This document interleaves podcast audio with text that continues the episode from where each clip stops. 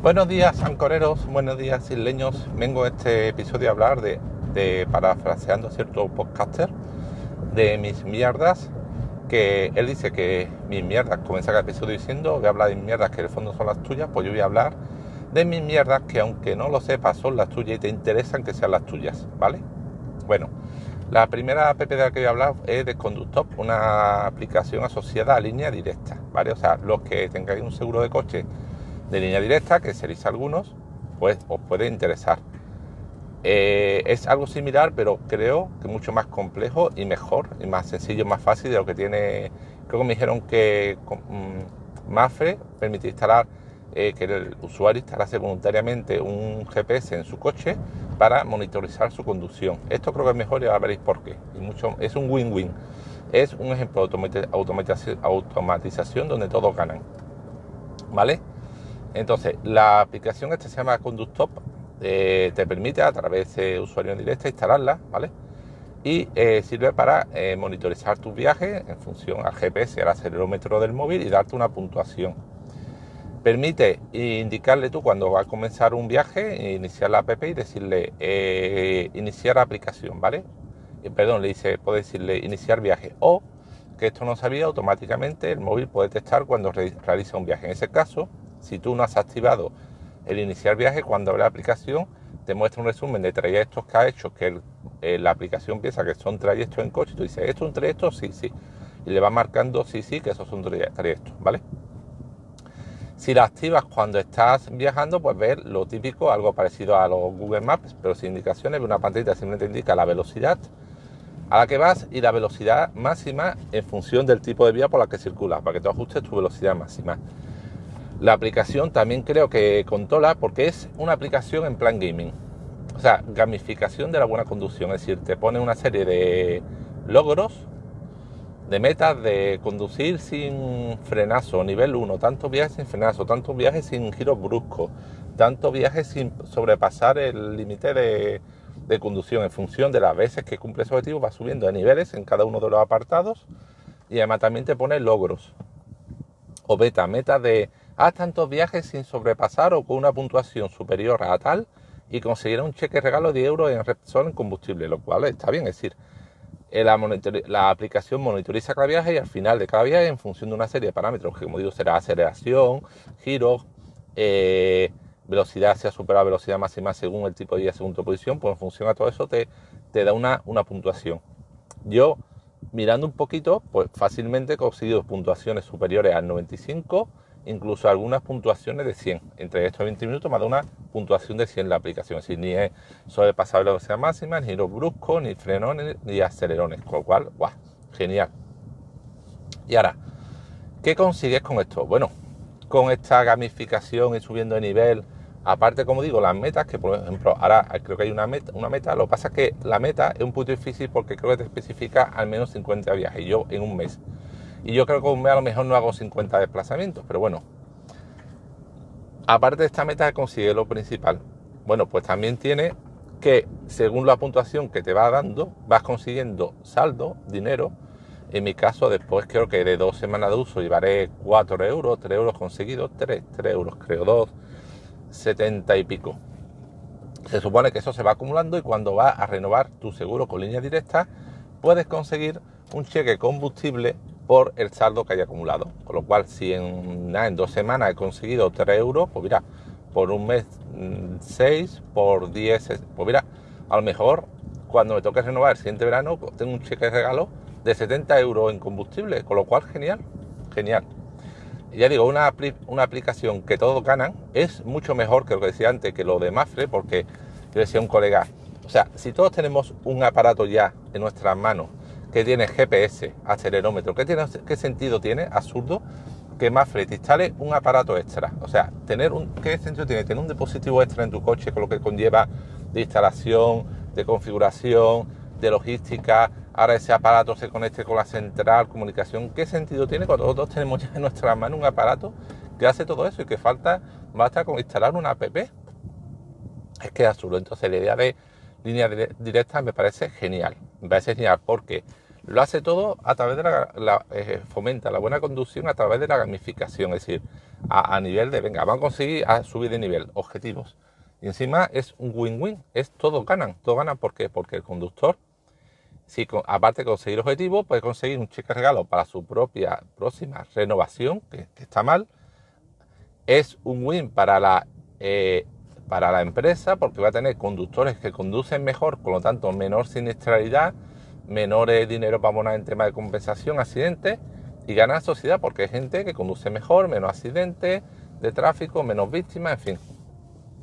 Es un win-win, es un todo el mundo gana y es genial y además es increíble que una aseguradora que normalmente tiene mala fama porque línea directa tiene mala fama y con razón, ¿vale? Es la que haya promovido esto y no lo haya promovido una de las grandes, Mafre, Genesis, es increíble.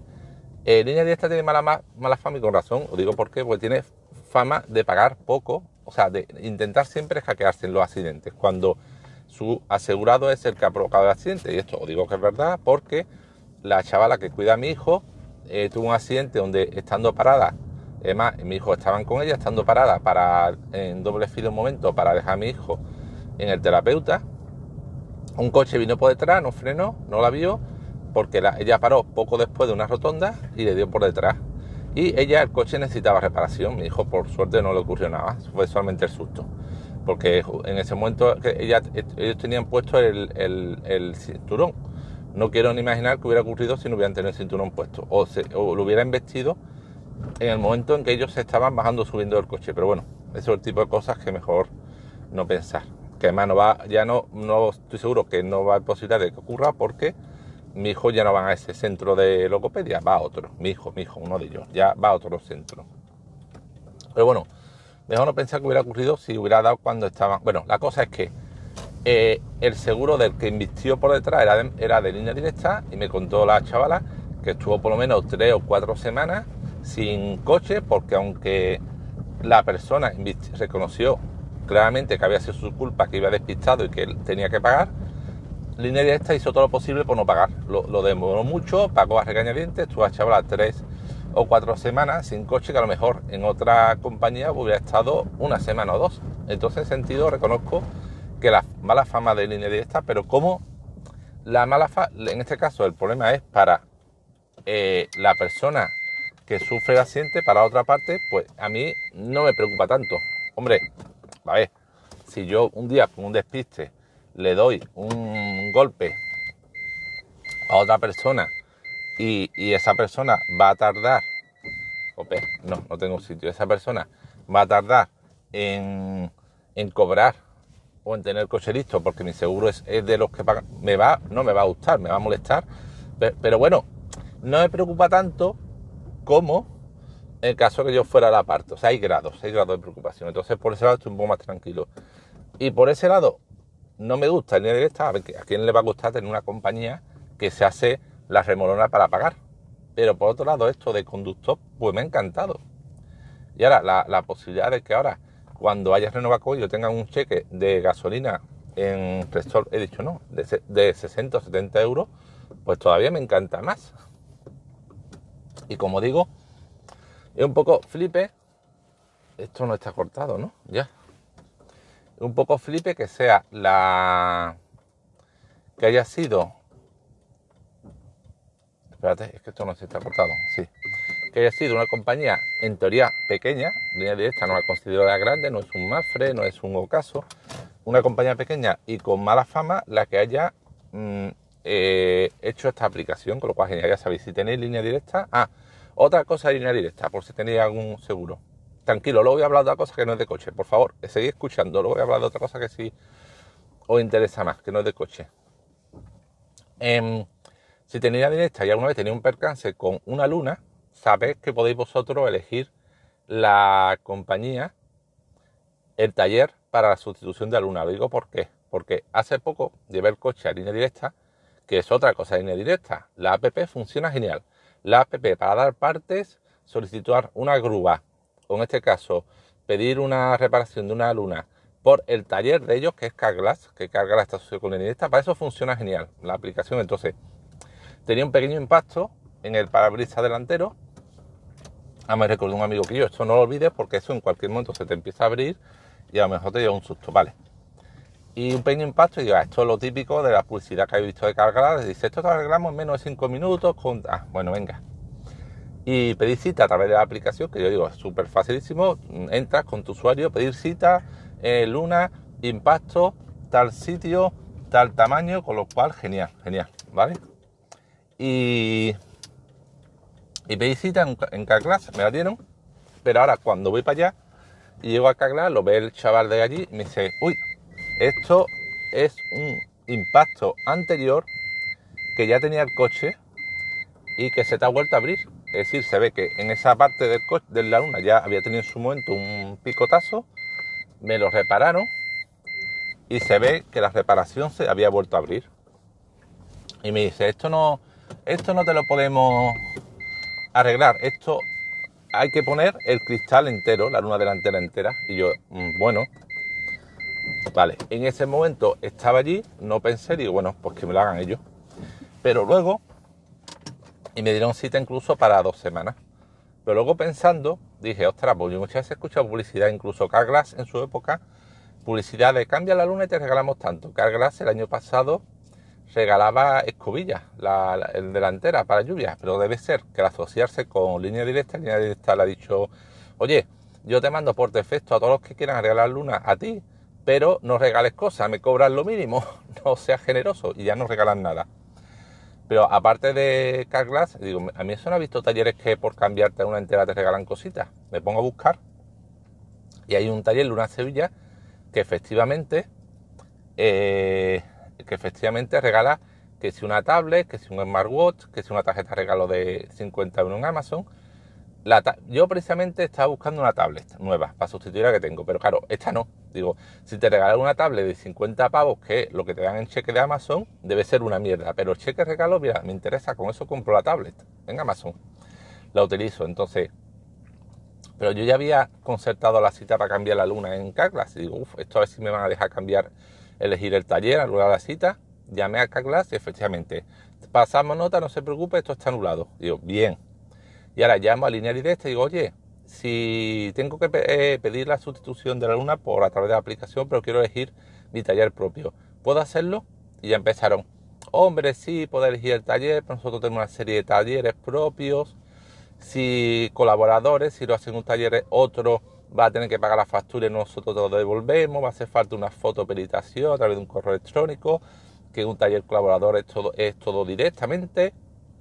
Y yo, no, no, no, no, no, da igual. Yo le dije, hombre, que me dan 50 euros de Amazon, no se lo dije, pero dije, no, no, es que este me convence más, tal cual. No, hombre, pero es que si lo hace uno de los colaboradores tiene un, tienes un bono de gasolina de 20 euros. Y yo, 20 mm, euros sigue siendo menos que 50. Así que, no, no, lo siento. Bueno, vale, pero es que al final, después de minutos, la convencí. Venga, vale, vamos a hacer. Se puso a tomarme los datos, otros 10 minutos. Venga, tienes que decirme los datos del taller. El taller va a tener que hacer fotoperitación enviando un correo electrónico a tal dirección, toma nota. Y yo pensando, bueno, esto tendrías que hablarlo directamente con el taller, no conmigo. Bueno, vale. Y al final, después de más de 20 minutos, conseguí gestionar que la reparación de la luna fuese a través de un taller externo. Así que ya sabéis, si sois eh, conductores de línea directa, eh, tened en cuenta lo de la aplicación Conductop y que si tenéis algún percance en la luna y se tiene que cambiar completa, como es en mi caso, podéis elegir el taller, no tiene que ser el, colaborador, en este caso Carglass, no sé si más talleres colaboradores, pero no tiene que ser taller colaborador que os impongan ellos, ¿vale? Y si no sois de línea directa, pues tenéis que pensar si os convence, aunque tenga esa mala fama, por lo que he comentado con razón, por precio, porque hay que reconocer que de las más baratas, normalmente, si son de las más baratas es por algo, tenéis que pensar si por precio o por esto que os he comentado interesa a esta compañía. Si no, nada, vale. Uf, 15 minutos, vale. Eh, primera mierda que es de la mía y que, eh, aunque no sepáis, son las vuestras y debería ser las vuestras por precio. Segunda mierda, eh, CityPack. No sé si lo habéis visto, bueno, a todos seguros que os suenan los, los lockers de Amazon para recoger paquetes. Son, vamos, os lo voy a contar, pero sobre todo habéis visto alguno porque es que está la ciudad inundado de ellos, inundada. En centros comerciales, todos los centros comerciales hay uno, aparte tienen gasolineras, en, un montón de lados.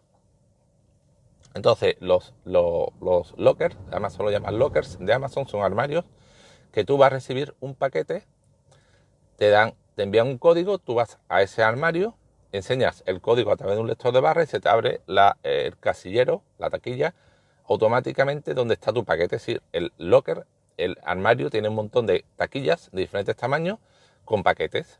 Ahí dejan tu paquete y, y tú puedes recogerlo de ahí. Esto venía bien sobre todo antes, ahora no tiene tanto sentido. ¿Por qué? Porque es que ahora Amazon te envía las cosas en dos días, incluso en tres días, un domingo.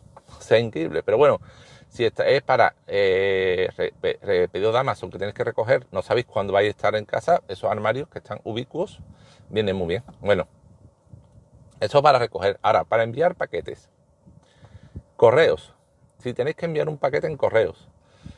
Amazon tiene una cosa, eh, Amazon Correo, una cosa que es muy parecida, pero a la inversa. Es decir, tú tienes que enviar un paquete por correo, como en mi caso Wallapop. Yo Wallapop vendo mucho. Tengo unas tres, una, más de 220 en Wallapop.